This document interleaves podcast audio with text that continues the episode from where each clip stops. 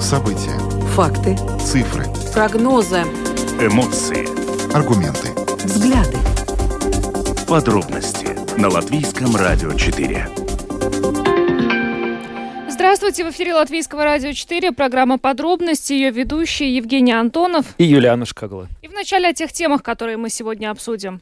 Сегодня 29 июня. Нашей главной темой станет проходящий в Мадриде саммит НАТО. Страны НАТО в ходе саммита официально пригласили Швецию и Финляндию в Альянс. Кроме того, они одобрили новую стратегическую концепцию, в соответствии с которой Россия объявлена самой значительной и прямой угрозой безопасности. Накануне, как мы уже сообщали, мэр Риги Мартин Штатис заявил, что если не будет предоставлено финансирование, Рига с 1 июля перестанет принимать новых украинских беженцев. И э, мы сегодня связались с Министерством охраны среды регионального регионального развития для того, чтобы понять, а будет ли решена эта проблема. Сегодня в Риге состоялась предвыборная дискуссия, которая была посвящена теме сплоченности общества, а также его участию в принятии решений. О том, какую роль эти вопросы сплочения общества будут играть на предстоящих выборах, мы поговорим с экспертом. Ну и далее поговорим о безопасности на воде. Накануне, как мы уже тоже сообщали, в Гауе была найдена без признаков жизни пропавшая в воскресенье пятилетняя девочка. Спасатели предупреждают, что маленький ребенок может утонуть, просто споткнувшись. В Риге на проспекте Курземес сегодня утром в девятиэтажном доме упал лифт. В кабине этого лифта находился пассажир. Предприятие Рига Снамопролднекс сообщило, что в связи с этим будет проводить внеочередную проверку лифтов во всех домах, и мы обсудим эту тему с экспертом компании.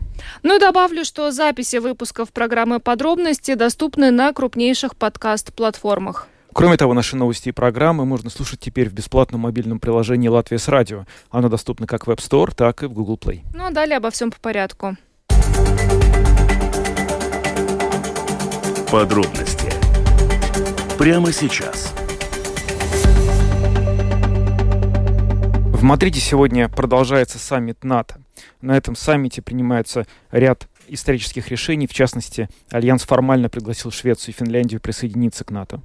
И сейчас мы более подробно о тех решениях, которые принимаются на саммите НАТО в Мадриде. Поговорим с официальным представителем Госдепартамента США. Э, с нами на связи Андреа Каллан. Добрый вечер, госпожа Каллан. Добрый вечер. Здравствуйте. Э, расскажите, пожалуйста, нам и нашим слушателям, какие принятые на саммите НАТО в Мадриде решения являются ключевыми, в частности, для э, стран Балтии? Ну, для стран Балтии самое важное, э, мне кажется, это то, что э, НАТО продолжает усили, усиливать э, присутствие стран эм, присутствие на, на, на восточном фланге НАТО. Эм, это немаловажно, потому что мы видим, что агрессия со стороны России э, усиливается и продолжается. Эм, и НАТО, как оборонительный альянс, делает все возможное, чтобы укрепить э, восточный фланг НАТО, чтобы НАТО, может быть, очень, э, ну, в, в мире, чтобы можно, можно жить спокойно и, и э, чтобы мир был в Европе. А в ходе саммита была принята новая стратегическая концепция, и в ней Россия объявлена самой значительной и прямой угрозой безопасности. Что конкретно это означает? Как это изменение статуса повлияет вообще на восприятие России э, странами НАТО? Ну, то, что мы, мы, мы часто слышим слово э, э, угроза, э, что и сейчас мы видим, что Россия является угрозой э, для, для Европы, для Украины, для, для безопасности вообще. Э, и мы слышим от России тоже такие заявления, что НАТО является угрозой. И это совсем э, не существует э, с реальностью. Э, НАТО существует, чтобы Э, предотвратить угрозы, которые э, идут и, из э, других стран, из других местах. Э, и э, так важно, что на этой встрече здесь, в Мадриде, э, лидеры э, стран НАТО обсуждают, обсуждают в, перв, на, в первую очередь э, угрозы от России. А, скажите, насколько серьезно лидеры стран НАТО и, в частности, э, Соединенные Штаты относятся к угрозам России в адрес Литвы э, после того, как э, было принято решение приостановить транзит в Калининград? Ну, э, конечно, очень серьезно э, мы, мы смотрим на, на, эти, на эту ситуацию, а, потому что э, Литва, как эм, и все страны Балтии, как член, члены НАТО, эм, ну, НАТО будет защищать их интересы и защищать и гарантировать их безопасность. Эм, так что эм, в этом я хочу подчеркивать, что президент Байден сегодня эм, объявил, что США э, э, из-за угрозы которые мы видим от России, США усилит ротационное развертывание в странах Балтии. Так что США, США как член НАТО будет именно усилить присутствие э, э, вот ротации наших военнослужащих э, в, э, в странах Балтии. Но, но все-таки эти угрозы э, воспринимаются больше как блеф или как реально существующую угрозу со стороны России в адрес Литвы? Честно говоря, это сложно знать, что э, президент Путин думает, что какие решения он э, принимает. А, так что нам просто нужно все быть готовы. Эм, э, э, и из-за этого мы серьезно э, воспринимаем все эм, Э, угрозы, все заявления, э, которые мы слышим. Мы тоже слышим много дезинформации от России. А, и вот, например, Россия хочет показать, что эм, что Запад э, и стран НАТО, что мы не едины, что э, Путин хочет расколоть э, э, Запад. А на, на самом деле то, что мы видим, это вот наоборот. Э, наши альянсы сильнее, как э, никогда раньше, и продолжается эм, э, быть очень сильной. А, я хотел бы вот, вот немного уточнить вот к тому, что вы сказали про увеличение присутствия Соединенных Штатов Америки, войск США на территории Европы.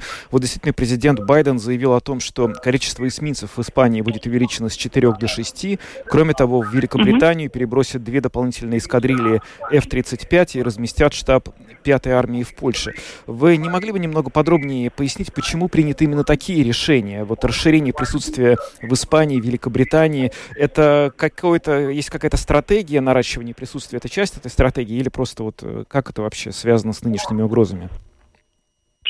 Ну, э, мои коллеги в, в Пентагоне будут иметь более подробную информацию, но если мы смотрим на, э, на то, что президент Байден объявил сегодня, мы видим, что э, то, что США делают, это укрепить э, э, полностью наши возможности и со стороны, э, с воздушной стороны, на, на, на земле, как э, это пятая армия э, в, в Польше, на море.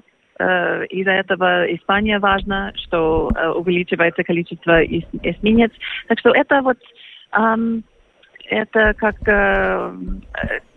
очень широкое э, решение укрепить э, все возможности, э, чтобы защищать интересы стран НАТО и интересов США.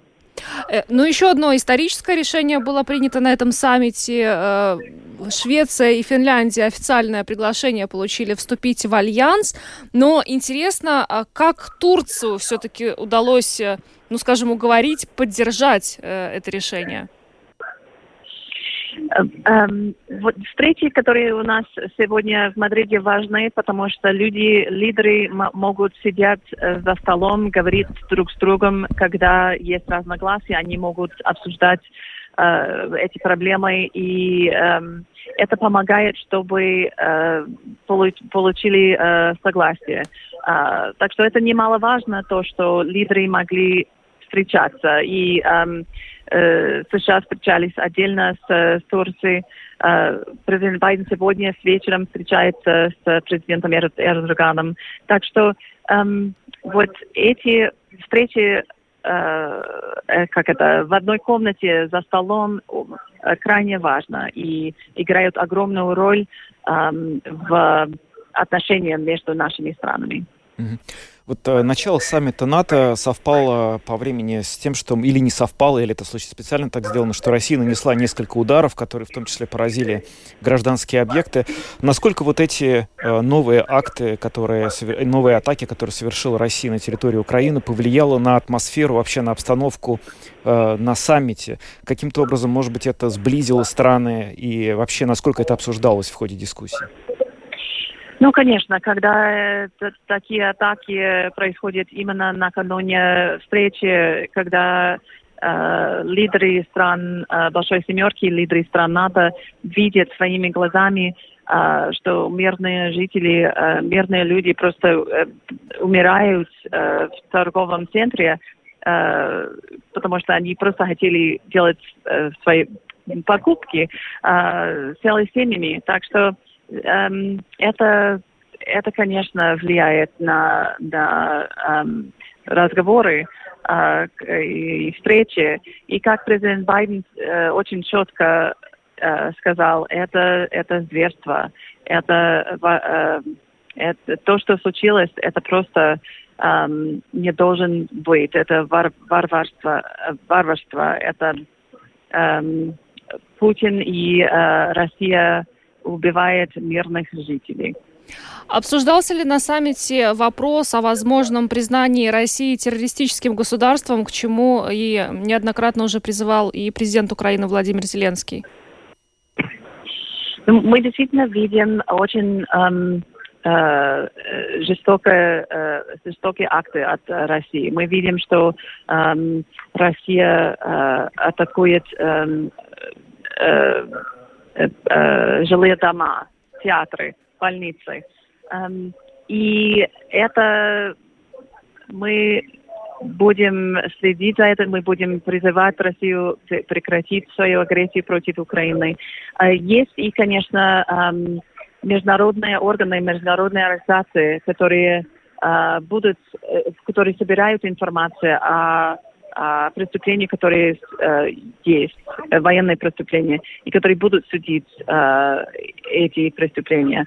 Э, и США вместе с нашими партнерами мы собираем информацию, ну, то, что у нас есть, и передаем этим организациям, чтобы они могли потом делать свою работу. Страны НАТО не раз заявляли, что продолжат помогать Украине в ходе этой войны до тех пор, пока, собственно, война не закончится на тех условиях, на которых этого хотела бы Украина. Может быть, каким-то образом в ходе этого саммита удалось этот вопрос более четко формализовать э, с точки зрения стран НАТО. Когда можно было бы считать, что эта война завершена? То есть это что? Это полное освобождение территорий по состоянию на 24 февраля или это освобождение территорий по состоянию на 14 год? Как сейчас страны НАТО видят эту ситуацию?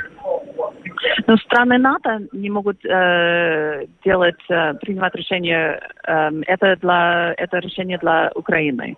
Uh, так что мы будем поддерживать Украине, uh, мы будем помочь Украине защищать себя, uh, дать все возможное, чтобы она могла бы бороться с российской агрессией и занимать очень сильную позицию на поле боя, чтобы потом, когда наступит время um, начать э, дипломатические переговоры, э, Украина могла бы э, занимать э, самую лучшую, сильную позицию э, за столом э, дипломатии. К сожалению, э, это не время для этого, потому что мы видим, что Россия э, не хочет пока говорить э, на языком дипломатии и продолжает просто говорить на языком э, агрессии э, с ракетами и с, э, с другими э, атаками на, на Украину.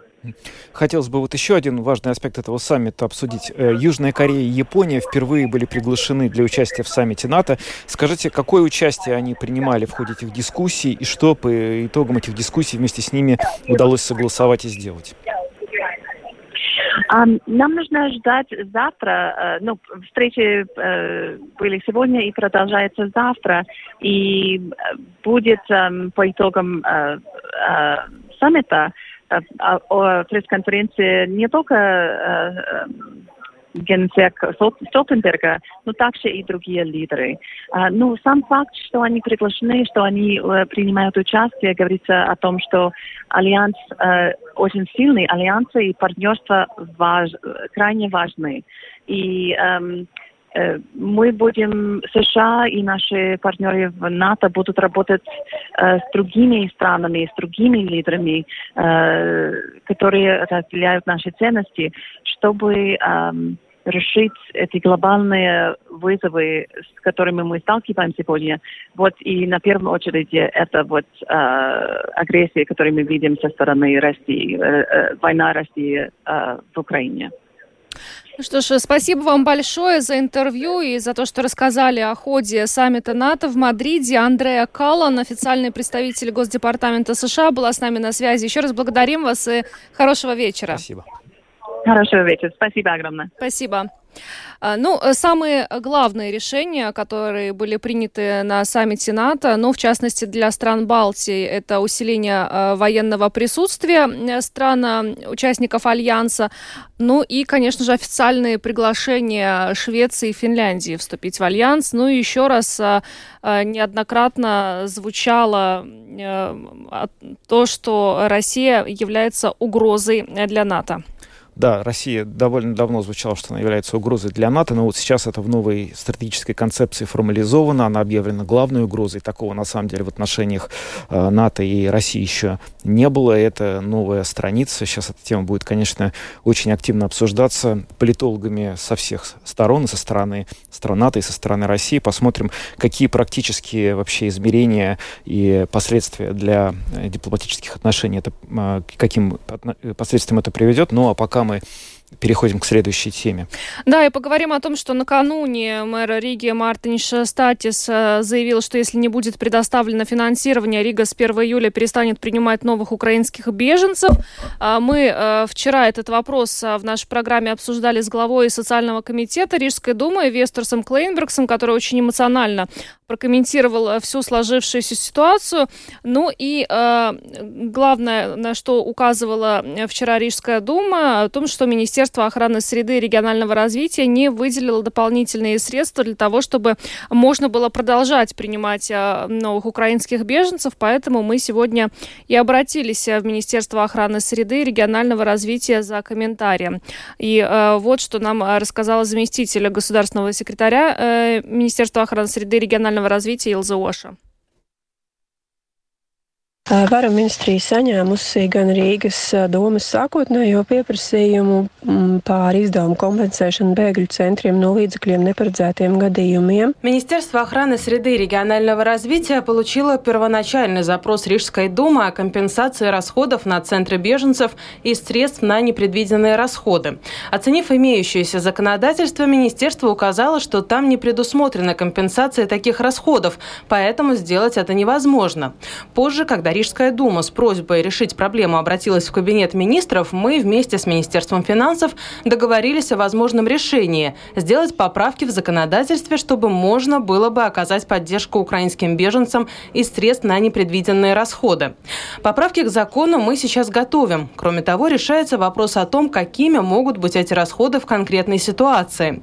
Также решается вопрос об ответственности за обоснованность этих расходов. Планируем, что в течение недели-двух поправки поправки к закону могут быть переданы на рассмотрение правительству, а затем финансирование в соответствующем порядке может быть предоставлено самоуправлению. Tam varētu tikt pārskaitīts pašvaldībai tādā kārtībā, kādā tiek kompensēti izdevumi līdzekļiem neparedzētiem gadījumiem. Это был комментарий заместителя госсекретаря Министерства охраны среды и регионального развития Илзы Оши по поводу дальнейших действий, о том, как планируется финансирование предоставить. Судя по всему, э, как сообщает министерство, в течение недели или двух этот вопрос будет решен, но, э, очевидно, его предстоит решать не только в контексте Риги, потому что накануне Союз самоуправления заявил, что с 1 июля другое место жительства придется искать примерно трем тысячам украинских беженцев, и квоты на размещение э, достигнуты уже и в других городах нашей страны. Да, и вот буквально сегодня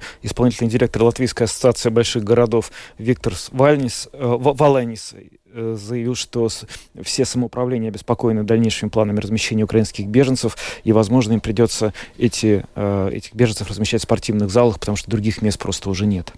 Ну, будем следить за тем, как эта проблема э, будет решаться, а пока переходим к следующей теме. Да, мы переходим к следующей теме. Сегодня в Риге прошла предвыборная дискуссия, которая была посвящена проблеме сплоченности общества и его участию в принятии решений. В обсуждении приняли участие кандидаты в депутаты 14-го Сейма, в том числе и Ева Силиня, Андрейс Юдинс, Инес Войко, Ринголдс Балудис, Игорь Пименов и Лена Гаттере. В ходе обсуждений представителям партии, которые будут баллотироваться на предстоящих выборах, э, был задан вопрос об их планах по улучшению участия общественности в принятии решений. Сейчас с нами на связи э, политолог, директор и ведущий исследователь Центра Провидус Ивита Кажика. Э, добрый вечер. Добрый, Добрый вечер. Ну, вопрос, а, связанный с а, тем, как а, улучшать ситуацию со сплоченностью общества, сейчас, пожалуй, стоит особенно остро в контексте последних событий. Получили ли вы сегодня в рамках этой дискуссии ответ на вопрос, как, собственно, эту проблему решать на политическом уровне? Потому что, ну, с одной стороны, политики сейчас очень многое, что могут обещать перед выборами, но с другой стороны, наверное, вы понимаете, да, какие э, их обещания действительно э, могут быть реализованы, а какие лишь являются, ну, предвыборным популизмом? Да, спасибо за вопрос. Я задала э, примерно такой же вопрос э, девяти представителям разных политических партий. Э, они не были обязаны ответить, они могли ответить только тогда, если у них есть какая-то идея, как можно посодействовать сплочению общества. Я бы сказала, что первое, что удивляет, что не у всех партий вообще есть какие-то яркие идеи по, этой, по этому поводу или вообще какие-то идеи. Многие просто считают, что ну, наше общество такова, как она есть, и там особенно ничего делать невозможно. Но те, которые, у которых есть какие-то идеи, они делятся на три части – есть часть партии, которая говорит, что сплочение общества произойдет только тогда, когда все будут говорить на латышском языке, учиться на латышском языке и не будет смотреть а, пропаганду из России. Ну, две партии примерно что-то такое говорили. Есть партия, которая говорит, э, говорит о том, что ну, латвийское общество должно как-то посодействовать тому, чтобы э, люди хотели быть частью принятия э, решений, чтобы к ним относились к уважению, больше проводилось мероприятие, где представлены русскоязычные жители Латвии и так далее. И тогда есть ну, какая-то часть партии, которая считает, что это не изменить нынешнюю ситуацию до сих пор, пока ну, люди, которые принадлежат русскоязычным, э, русскоязычным жителям Латвии, ну, не станут чувствовать, что у их голоса также есть какая-то польза и влияние, когда они увидят побольше русскоязычных а, жителей Латвии представленными во власти, и также, когда с, ни, с ними ну, будет а, говорить не, не только на латышском языке, но также на русском языке. языке. Так что разброс мнений довольно пестрый, но есть некоторые партии, у которых вообще нет каких-то идей по этому поводу. А вот э, те, собственно, кто, те представители партии, которые считают, что главная проблема — это латышский язык, что вот если на него, точнее, все перейдут, да, то никак, проблем интеграции не будет. А, они видят, что, ну, вот как бы есть все равно часть общества, которая так или иначе останется русскоязычной, и с ней же ничего нельзя сделать. Невозможно же будет сделать так, чтобы буквально вообще всех поголовно обучить латышскому языку, даже тех, кто, условно, этот язык не хочет сейчас учить. Да, я спрашивала этот вопрос, и ну, такой э, ответ, который так характерный на данный вопрос, это э, мы можем повлиять только на то, что мы можем, на что мы можем повлиять э, на юношей, те, которые сейчас обучаются в школах, по поводу других поколений, а, но от людей самих зависит, а, что они хотят делать, живя в Латвии, и не будем навязывать гражданскую активность. Если люди сами не хотят учить, э, учить латышский язык, то тогда с ними и не стоит разговаривать. Примерно так, такая, такие ноты в ответах некоторых политических партий. Также ну, высказывание, что не надо никого принуждать Э, вовлекаться в гражданские процессы. Но если человек хочет оставаться в стороне, он останется в стороне. Ну, конечно, здесь большой вопрос о том, что таких людей в Латвии очень много. Это, наверное, есть какие-то структурные причины, почему они меньше, чем такой среднестатистический латыш, считают, что их голос в Латвии что-то значит. И когда спрашивается, полит... Э, спрашивается у политиков по поводу того, ну что же мы тогда с этими остальными э, жителями Латвии будем делать, ну, такой довольно типичный ответ это может быть, чтобы не государственные организации с ними работали, но каких-то очень конкретных идей у самих политиков нету. Так что, как я уже говорила, разброс мнений довольно большой но для многих партий, я бы сказала, это не является приоритетным вопросом, идя на эти выборы, и они, их, они слишком озадачивают то, что довольно большая часть нашего общества ну, не считает, что а, ну, они как-то влияют на те решения, которые в Латвии принимаются. И ну, это, конечно, плохо, что но мы не думаем о том, как э, всех вовлекать в решение, э, принятие решений или хотя бы в общую дискуссию, э, но как бы списываем их, говоря, что это не проблема, и остальное общество не должно быть озадачено тем, что ну, так много людей не чувствует, что они на что-то здесь влияют.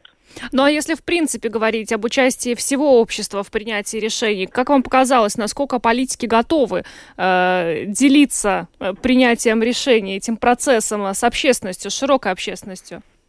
Угу. Ну, знаете, здесь а, самый главный вопрос, который обсуждался во время дискуссии, это причины, почему а, по а, опросам общественного мнения, которые происходили во, все а, во всем Европейском Союзе этой зимой, Латвия оказалась на предпоследнем месте по поводу ну, э, Э, оценки того, э, сколько значит мой голос, э, живя в Латвии.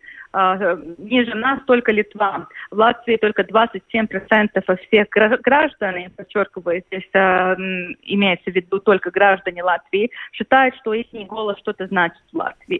В. Если смотреть на Европейский Союз в целом, тогда в среднем это 59% от жителей данной, данной страны, которые все-таки э, верят в ее э, влияние.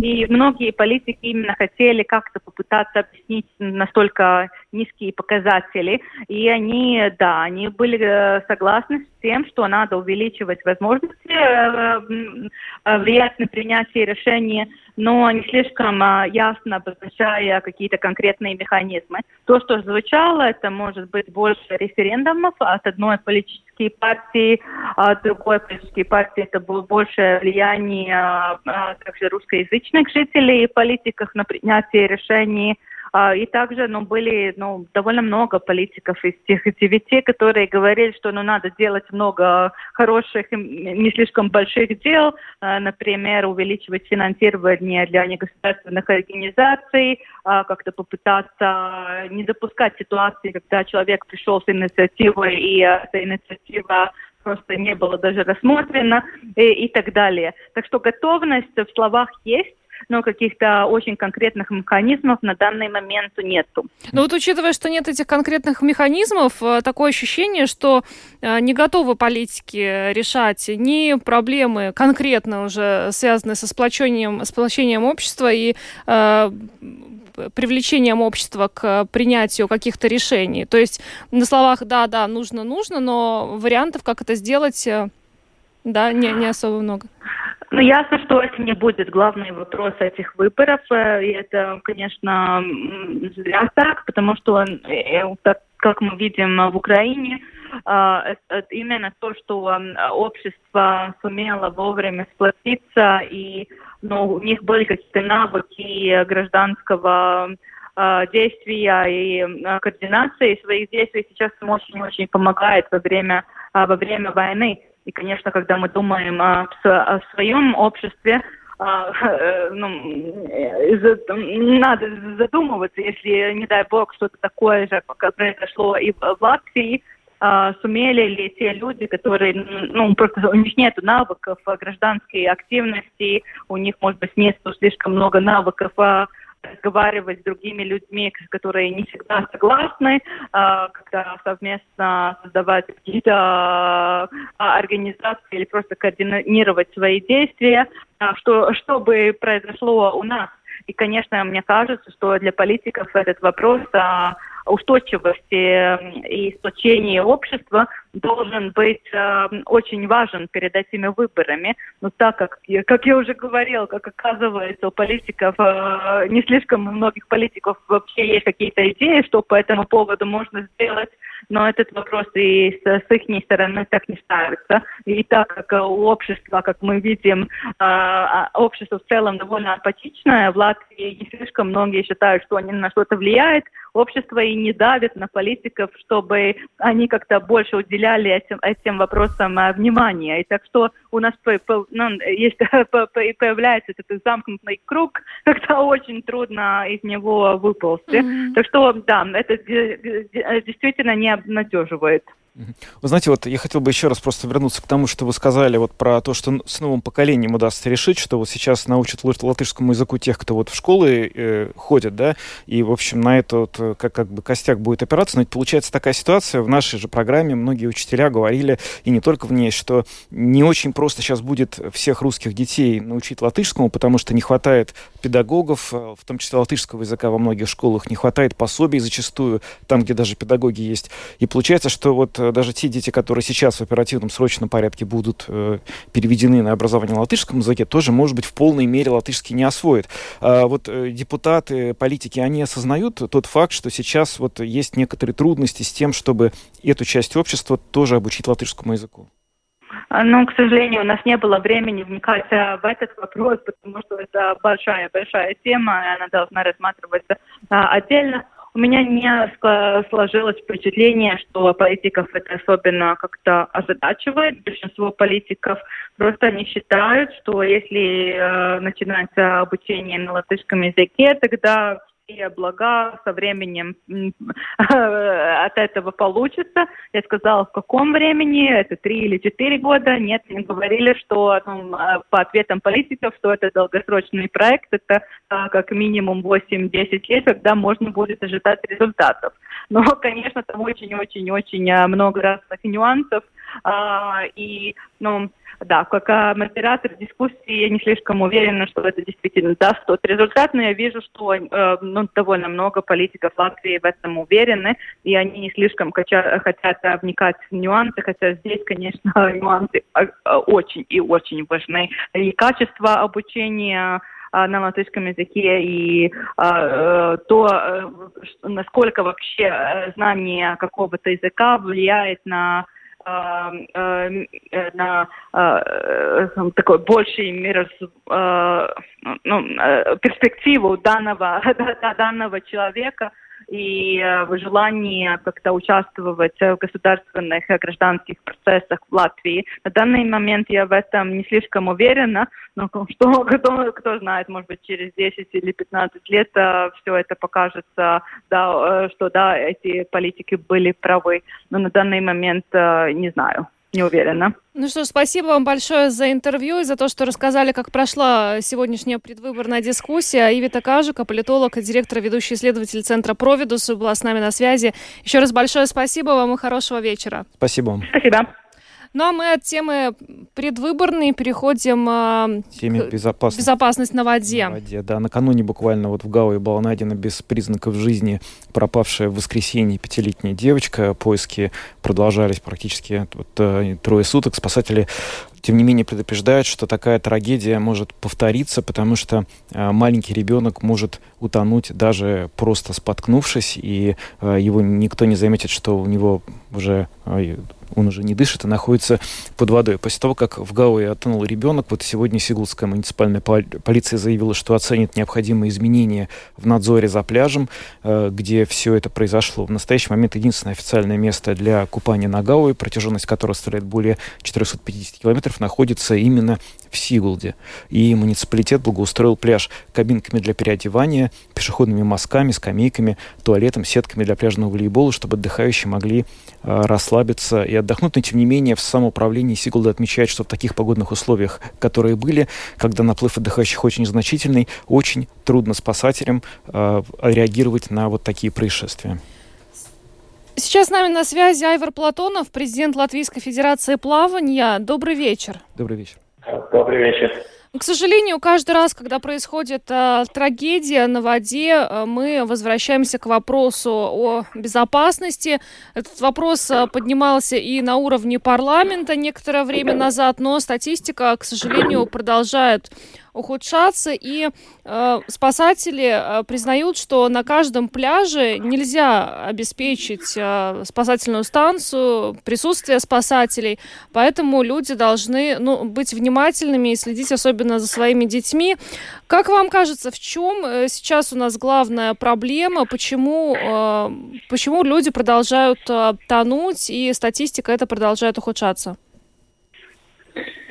Ну, да, знаете, в таких сложных э, ситуациях, таких из них, э, скорее всего, трудно что-то разумного сказать.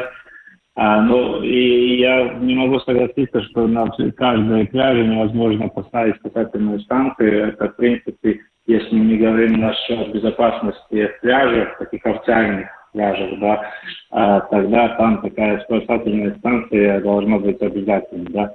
И, например, в городе в Риге а, есть по-моему, 8 или 9 официальных таких пляжей, и там всегда э, во время летнего сезона раз дежуры работают спасатели, которые э, именно, ну, как бы эксперты э, именно безопасности на воде. И они круглосуточно следит за том, что происходит на их территории, в, этих водообъемах. Поэтому, конечно, и даже статистика показывает, что большинство э, таких э, трагедий случается вот именно э, в местах, где э, нет спасателей. Э, поэтому я бы сказал, во-первых, конечно, каждый индивидуально должен идти э, и все-таки выбирать отдых, э, место отдыха э, такое, которое ну, является безопасной и где э, работает вот эти спасатели. Ну, со стороны э, государства и самоуправления они все-таки тоже, если они ответственны за эти пляжи, они говорят, что люди приходите тут отдыхать, потому что тут чистая вода, но я думаю, это было бы только, э, ну, как сказать, у, у, разумно, если там была не только чистая вода, но и э, безопасность на высшем уровне. Это значит, что были бы рядом спасатели. Господин Платонов, а ведь действительно вот это так, что маленький ребенок может утонуть фактически просто споткнувшись в воде, и никто его уже не успеет вытащить. Это настолько просто. Почему-то вот иногда кажется по, по тем же фильмам, что когда человек тонет, это можно заметить, успеть его подхватить, поймать. Это не так? Э, нет, к сожалению, это не так. Это такой миф, который э, ну, мы видим в фильмах э, часто, да, что люди, когда тонут, они там машут руками и кричат на помощь, да. Ну, в, реальности это невозможно, потому что человек, он, ну, у него этих дышательных во рту, в принципе, можно сказать, там уже вода, и он не способен уже кричать, да, или как-то сказать, что... И, конечно, когда легких попадает э, вода, он тоже сразу тонет и э, попадает под водой. И это очень трудно заметить. Даже э, ну, есть такие случаи, когда человек тонет, и рядом стоит, стоит другие, они даже не понимают, что он тонет. Им кажется, что он там что-то старается под водой подплавать, там, нырнуть или показать какие-то свои навыки, сколько он может задержать дыхание. Поэтому, конечно, и чем хуже наши умение плавать, плавание, тем э, выше риск утонуть именно в таких ситуациях, как вы упомянули, когда э, кто-то ну, хоть на секунду попадает под водой, у него начинается паника, он захлебывается водой, еще больше паника начинается, и он под такой цепочке уже как бы сам себя доводит до такого летального результата, к сожалению. Ну и вот э, что касается ситуации с маленькими детьми, э, ну часто можно заметить, что на пляже, будь то речка или у нас э, в Юрмале море, дети играются, находясь в воде по щиколотку, но и, и эта глубина для них потенциально опасна, особенно если мы говорим о реках и, и море, да, где есть течение и волны. А, конечно, но, знаете, я бы тут э, хотел сказать, что не только река и э, море, но и э, даже такие пруды, маленькие детские бассейны, да, частных домов, да, или э, на балконе. Это тоже очень опасное как бы такое место, где может случиться всякие Э, ну, э, как сказать, неприятные ситуации, в результате которых э, ребенок может утонуть. Не надо большое количество воды, чтобы утонуть. Это хватает там ну, 10 сантиметров. И если ребенок падает в это на воде, да, он не способен уже подняться, ну, там, за 15 секунд он нахлебывается очень много воды, и это уже как результат того, что он тонет.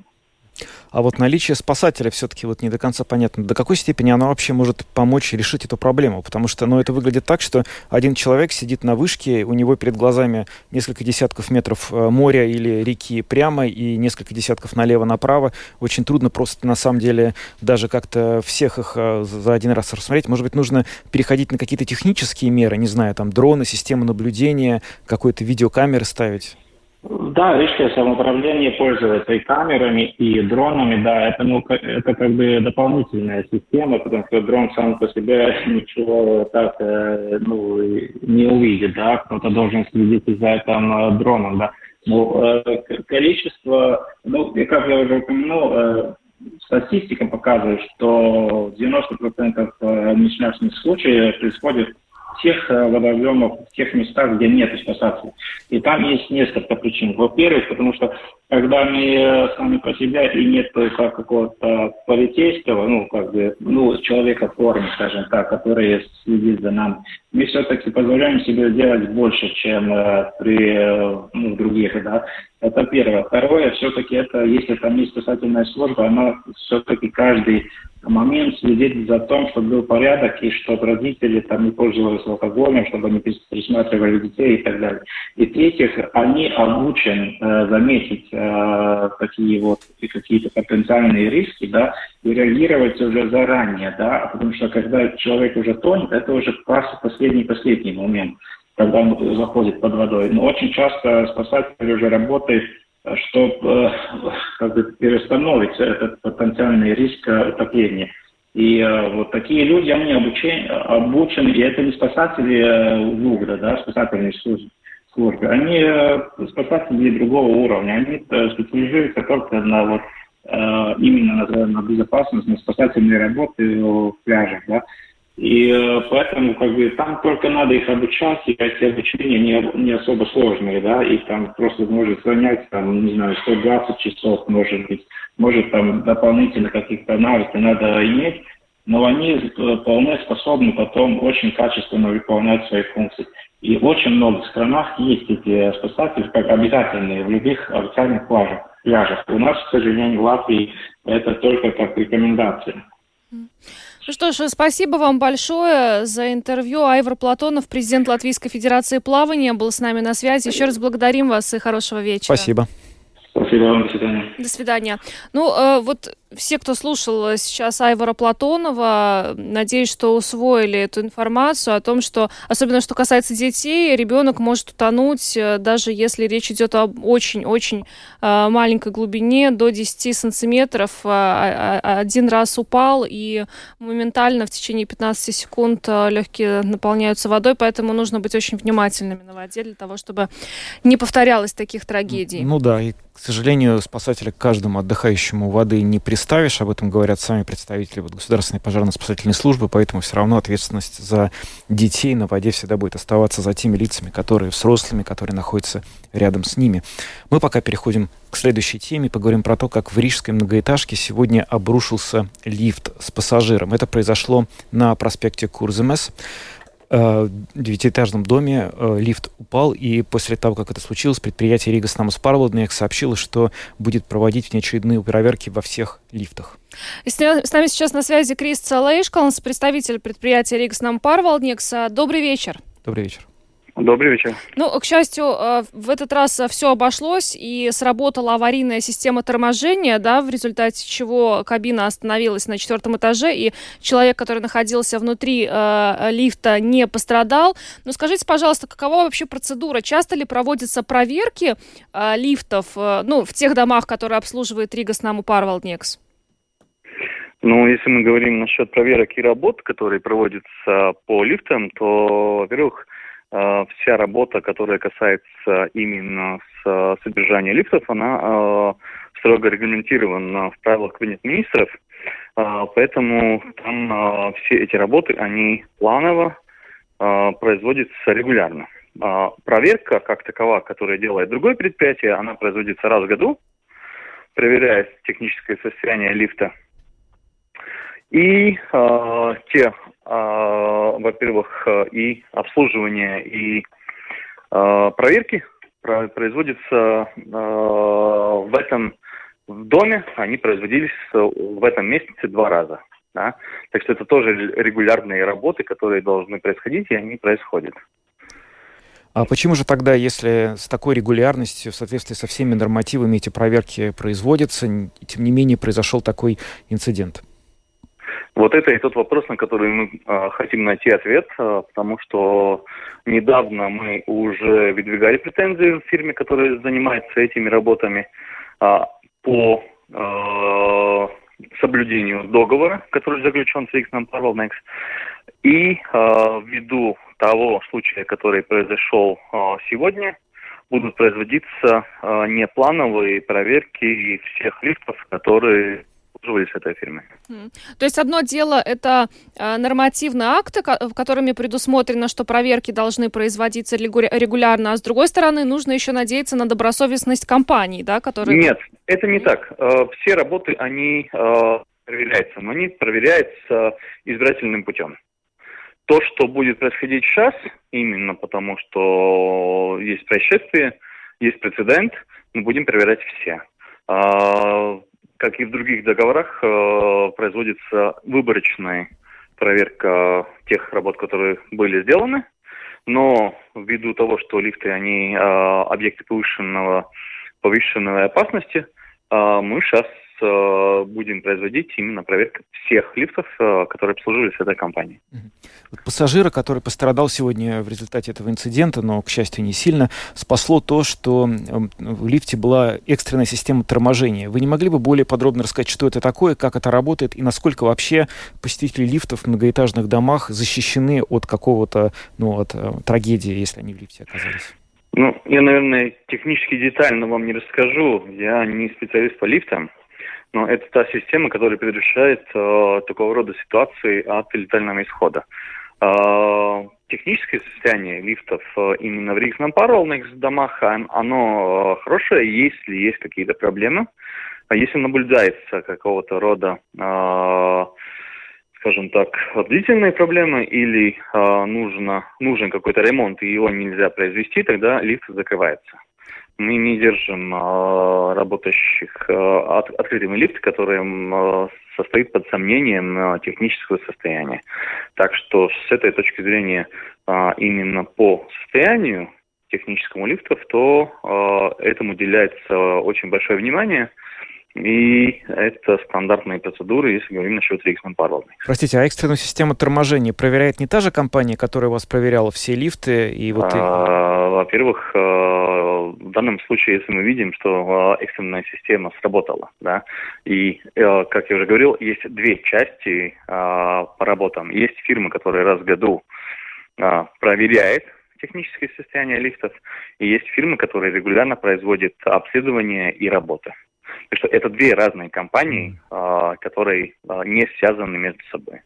Ну... Это есть и одна из частей, которая позволяет а, более хорошо оценивать состояние лифтов. Ну, можно ли э, рижанам э, сейчас не беспокоиться, заходя в лифт вот после этого случая? Мне будет трудно сказать насчет рижан, но... Ну, по крайней мере, тех, тех домов, которых обслуживает Рига Парвелдингс. Да, э, мы в данный момент можем так говорить, но то, что есть наша э, часть, э, мы видим, что нужно произвести дополнительные проверки именно в хозяйстве той части, которая обслуживалась а, это, этому, этому предприятию. Ну что ж, спасибо вам большое за разъяснение. Крис Лейшкаланс, представитель предприятия Ригоснаму Парвалникс, был с нами на связи. Еще раз благодарим и хорошего вечера вам. Спасибо вам. Также счастливо. Спасибо. Ну, э, проверки дополнительные будут проведены во всех лифтах, которые обслуживает э, конкретная компания. Э, будем надеяться, что ничего подобного больше не повторится. Лично для меня очень приятная новость, что все-таки экстренную систему торможений проверяет другая компания. И все-таки, что их две, это все-таки какая-то гарантия, что такие вещи не могут произойти со всеми системами лифта. Ну что ж, мы на этом завершаем программу подробности. С вами были Евгений Антонов и Юлиана Шкагла. Звукооператор Андрей Волков. Всем хорошего вечера и до завтра. До свидания.